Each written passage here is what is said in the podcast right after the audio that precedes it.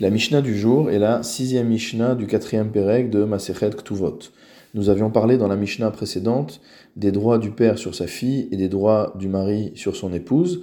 Nous allons dans cette Mishnah parler des obligations du père vis-à-vis de ses enfants.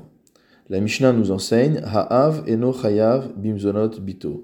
Étonnamment, la Mishnah nous enseigne que le père n'est pas contraint à assurer la subsistance de sa fille. Le Barthénois précise tout de suite qu'il s'agit du père de son vivant, car après la mort du père, l'un des tnaïm de la ketouba, l'une des conditions de la ketouba, c'est que les filles du couple soient nourries sur la base des biens laissés par le mari décédé. Par ailleurs, le Barthénois précise également que cette non-obligation du père à assurer la subsistance de ses enfants ne concerne pas uniquement la fille, mais également le fils. D'une manière générale, un père n'a pas l'obligation de subvenir aux besoins de ses enfants mineurs. Simplement, comme le dit le Barthénora, s'il s'agit d'une personne qui est riche, le Betdin pourra aller saisir ses biens pour nourrir les enfants si le père ne le fait pas naturellement. Et s'il s'agit d'un père qui n'est pas riche, alors le Beddin pourra le mettre au Kherem et pourra faire savoir à tous que ce père se comporte de manière cruelle puisque même les animaux sauvages qu'il y a dans les champs ont de la pitié pour leurs enfants et les nourrissent, et donc finalement cette personne se comporte comme moins qu'un animal. Mais malgré tout, ils ne pourront pas le contraindre matériellement à nourrir ses enfants. Toutefois, nous dit le Barthénora, cela ne concerne que les enfants qui sont, qui sont âgés de 6 ans et plus. En dessous de l'âge de 6 ans, le Beddin a la possibilité de contraindre n'importe quel parent à assurer la subsistance de ses enfants, donc le père d'enfants de moins de 6 ans, pour avoir ses biens saisis, pour assurer la nourriture de ses enfants. Darash Rabbi el-Azar ben Azaria lifne chachamim bakerem beyavne.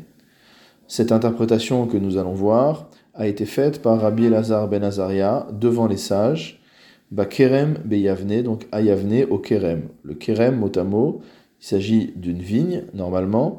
Et ici, le Barthénora nous explique qu'il s'agit de la yeshiva, le Bet Midrash qu'il y avait à Yavne, mais qu'on appelait kerem, car les chachamim étaient installés en rangées, comme les rangées d'une vigne.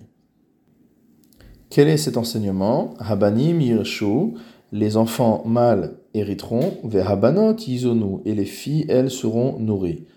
Qu'est-ce que cela signifie? Ça signifie que lorsque les Chachamim ont institué la Ketouba, ils ont mis différentes takanot. Il y a notamment deux takanot. La première, c'est que si jamais l'épouse décède du vivant de son mari, alors elle n'a pas reçu sa Ketouba, puisque la Ketouba est remise soit en cas de divorce, soit en cas de décès du mari. Mais ici, la valeur de la Ketouba reste de côté, et à la mort du père, les fils hériteront du montant de la ketouba de leur mère.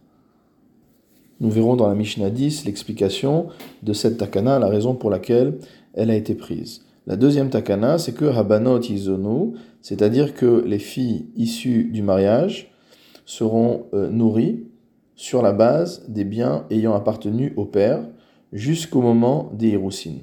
Et ça, nous le verrons également dans une Mishnah suivante, dans la Mishnah Yudalef. Sur la base de cet enseignement, donc Rabbi Elazar ben Azaria a interprété en nous disant Ma habani menam yorshin ella av.